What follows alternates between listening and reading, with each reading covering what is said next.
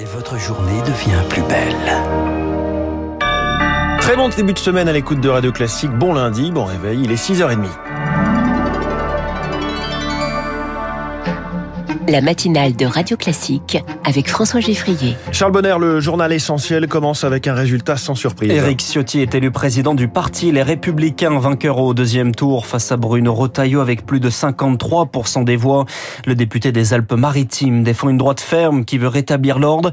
Sa feuille de conduite dévoilée hier sur TF1 avec un œil sur la prochaine présidentielle de 2027. Je veux supprimer les primaires, c'était un engagement majeur de ma campagne et je considère que Laurent Vauquier devait incarner cette espérance. Vous savez, euh, dans ce moment si difficile pour la France, il faut qu'il y ait une lumière, il faut qu'il y ait une espérance. C'est à la droite de l'incarner et je soutiens dans cette démarche Laurent Vauquier qui conjugue beaucoup d'atouts pour redresser la droite. La Macronie ne survivra pas au départ de M. Macron et surtout à son bilan. Et je ne veux pas que le choix se réduise entre M. Mélenchon, qui présente un danger majeur pour notre démocratie, et Madame Le Pen. À peine élu, le patron du parti Renaissance ex En Marche, Stéphane Séjourné, lance dans le Parisien un appel à la droite républicaine un travail main dans la main. Mais pour le moment, il faut faire sans alliance avec la droite à l'Assemblée. Le gouvernement déclenche un neuvième 49-3 sur la partie dépenses du budget de l'État 2023. La France Insoumise dépose quant à elle une nouvelle motion de censure. Un budget avec un invité de dernière minute. Un amendement déposé ce week-end qui prévoit un reste à charge pour l'utilisation du compte personnel de formation. Et dans la partie dépenses, le Parlement avait déjà approuvé un chèque énergie. Et on en connaît euh, les contours après la publication d'un décret hier, un chèque exceptionnel de 100 à 200 euros pour faire face au prix grimpant de l'énergie à Naïo. Les 12 millions de ménages concernés n'auront aucune démarche particulière à faire. Le chèque énergie leur sera envoyé automatiquement sous forme d'un document sécurisé. Son montant est calculé grâce à la déclaration de revenus de l'année dernière. 200 euros pour les foyers ayant un revenu fiscal de référence inférieur à 10 800 euros par mois et 100 pour ceux dont ce revenu n'excède pas les 17 400 euros. Le chèque pourra ensuite être utilisé soit pour régler directement les factures, soit pour en demander un remboursement. Le gouvernement a finalement repoussé d'un an son échéance de validité jusqu'au printemps 2024 et il le rappelle, tous les distributeurs d'énergie sont tenus de l'accepter. C'est l'instance voulue par le président, le Conseil national de la refondation. Emmanuel Macron s'implique la semaine dernière dans deux volets, santé et éducation. Aujourd'hui, une session plénière se tient à l'Elysée, 9h30, 17h.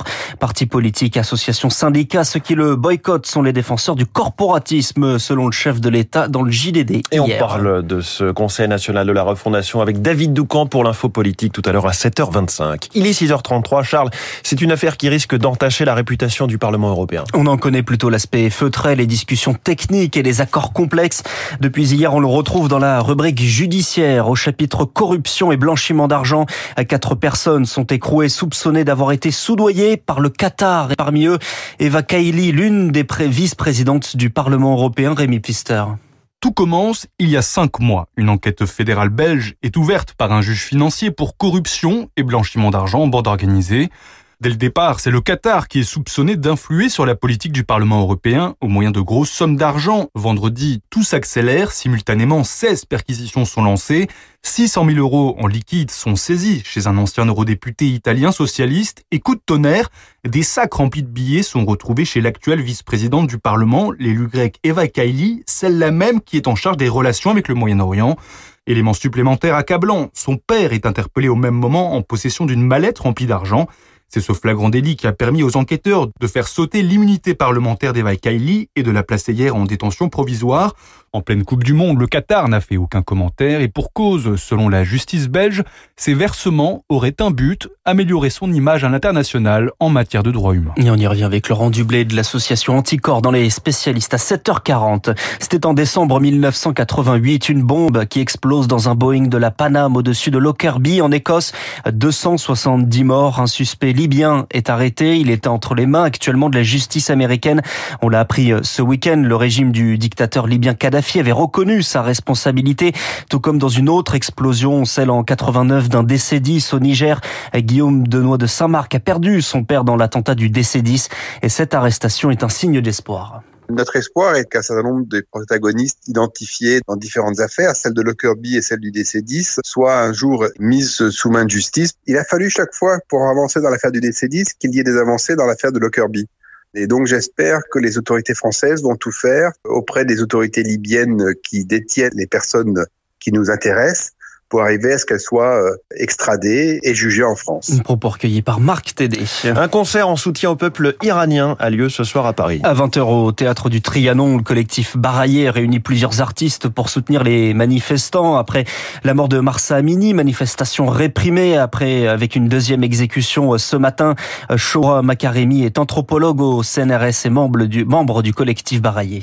L'idée était de se faire le porte-voix des revendications des Iraniens, montrer notre solidarité à travers un concert, à travers euh, de la musique. Il y a 50 euh, musiciens. Il y aura euh, Barbara Pravi, qui notamment sera en duo avec Yael Naïm, Imani, Jane Birkin. Les bénéfices seront reversés à l'ONG Article 19 en Angleterre et qui œuvre pour l'accès des Iraniens à Internet.